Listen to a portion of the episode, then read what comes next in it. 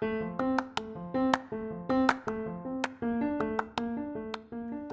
dia, boa tarde, boa noite. Aqui é Diego Laco e esse é mais um episódio do Histórias para o Dia a Dia comigo. Vamos lá?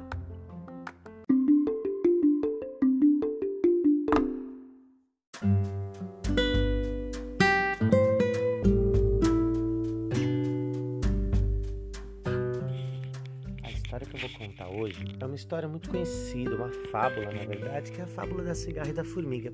Mas eu vou contar numa versão que também é antiga, mas que pouca gente conhece. E eu acho que vale muito a reflexão.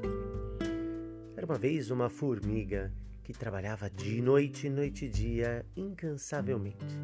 Enquanto ela trabalhava para armazenar alimentos para que pudesse passar o inverno tranquilo, a cigarra ficava tocando e cantando muito belamente no alto de uma árvore e ficava olhando a formiga indo para lá e para cá, carregando folhas, carregando restos de alimentos, carregando muitas coisas e vai e volta e vai e volta. E a cigarra, enquanto ela trabalhava, cantava e cantava e cantava. Quando o inverno chegou, a formiga estava preparada e lá estava, dentro do seu formigueiro. A cigarra saiu batendo de porta em porta e ninguém quis acolhê-la. E quando bateu na porta do formigueiro, a formiga ouviu o que ela tinha para dizer. Por favor, eu, durante todo o verão e toda a primavera, eu cantei e cantei alegremente. Mas eu não tenho alimentos agora. Você poderia me ajudar? Eu preciso de abrigo e comida. E a formiga respondeu: Mas é claro que eu posso te ajudar. Sabe por quê? Porque enquanto eu fazia o meu melhor, que era juntar alimentos, cortar, é, trazer, carregar e cuidar do formigueiro, você fez o seu melhor, que era cantar.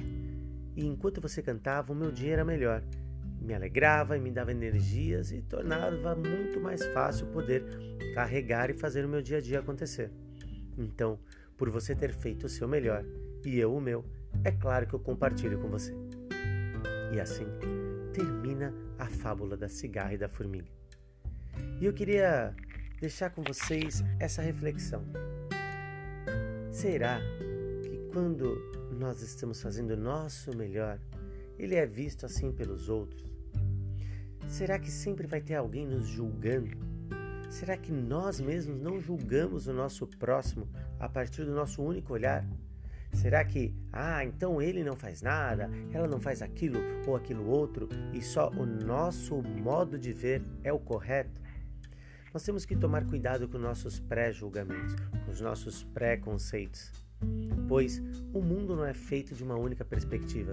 Na verdade, ele é feito de várias e in, muitas imensas individualidades, todas subjetivas. Claro que o mal é sempre o mal, sempre o desrespeito isso acontece.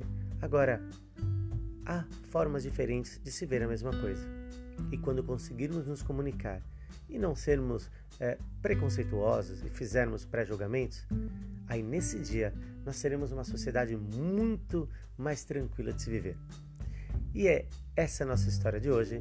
Compartilhe, faça com que essa mensagem chegue a várias outras pessoas e um excelente dia para você.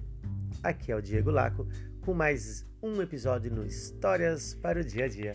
Um abraço e um abraço não, né? Um abraço e até a próxima.